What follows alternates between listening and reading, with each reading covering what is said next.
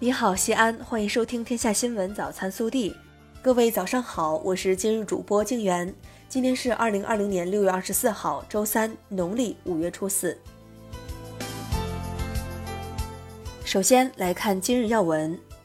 国际禁毒日到来之际，全国禁毒工作先进集体和先进个人表彰会议二十三号上午在北京召开。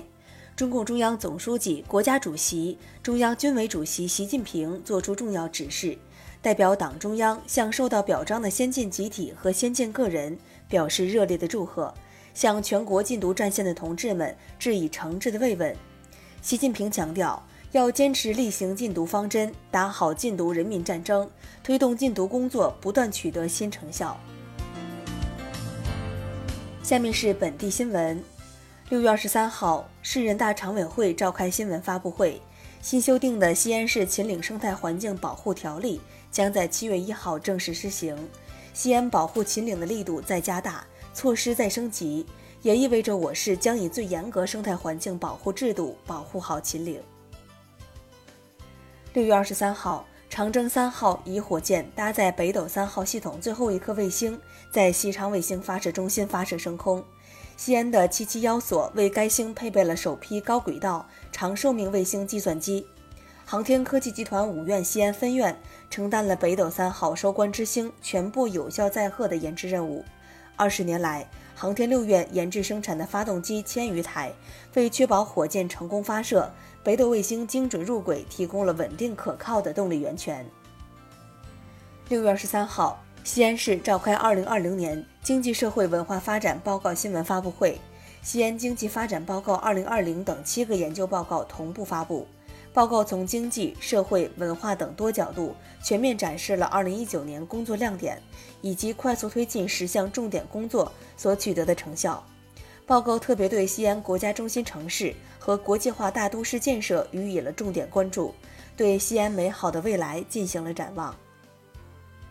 六月二十三号，记者获悉，今年周至县新建改扩建的八所学校幼儿园将于九月投入使用，可提供一千零八十个学位。二零二二年九月，将按照西安市基础教育提升三年行动计划要求，完成十五所学校的新建改扩建任务，实现新增学位五千一百六十个。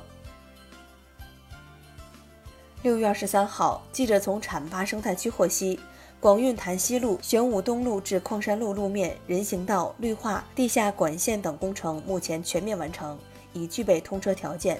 这条周边居民关心已久的断头路。预计将于本月底前完成验收并正式通车。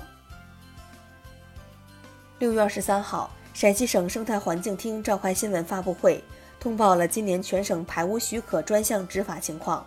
记者了解到，今年我省对一千两百五十一家重点监管企业进行现场检查和抽查，发现存在问题企业七百八十四家，占比超六成。为进一步做好新冠肺炎疫情常态化防控工作，近日，市市场监管局对我市八个农贸市场和农产品批发市场、五家商场超市的重点区域和重点品种进行监督性抽检。此次专项抽检共抽检样品三十批次，其检验结果将第一时间在西安市市场监管局网站进行公示。经公安部铁路公安局和陕西省公安厅强力指导。在四川、海南省公安厅通力配合下，西安铁路公安处联合成都公安机关历时二十六个月，横跨四省自治区八市，奔袭万余公里，成功破获公安部二零一九三十五号毒品目标案，抓获犯罪嫌疑人十六名，捣毁制毒窝点一处，收缴冰毒、氯胺酮等各类毒品共计七点七公斤，斩断了一条通过网络快递和人工贩卖进行贩毒制毒的犯罪链条。记者二十三号从省统计局获悉，二零一九年陕西省私营单位就业人员年平均工资为四万三千四百七十七元，与二零一八年的四万零七百八十三元相比，增加了两千六百九十四元，同比名义增长百分之六点六。扣除物价因素，二零一九年全省私营单位就业人员年平均工资实际增长百分之三点六。下面是国内新闻。六月二十三号上午，北斗三号最后一颗全球组网卫星在西昌卫星发射中心重启发射后成功布阵太空。我国提前半年全面完成北斗全球卫星导航系统星座部署。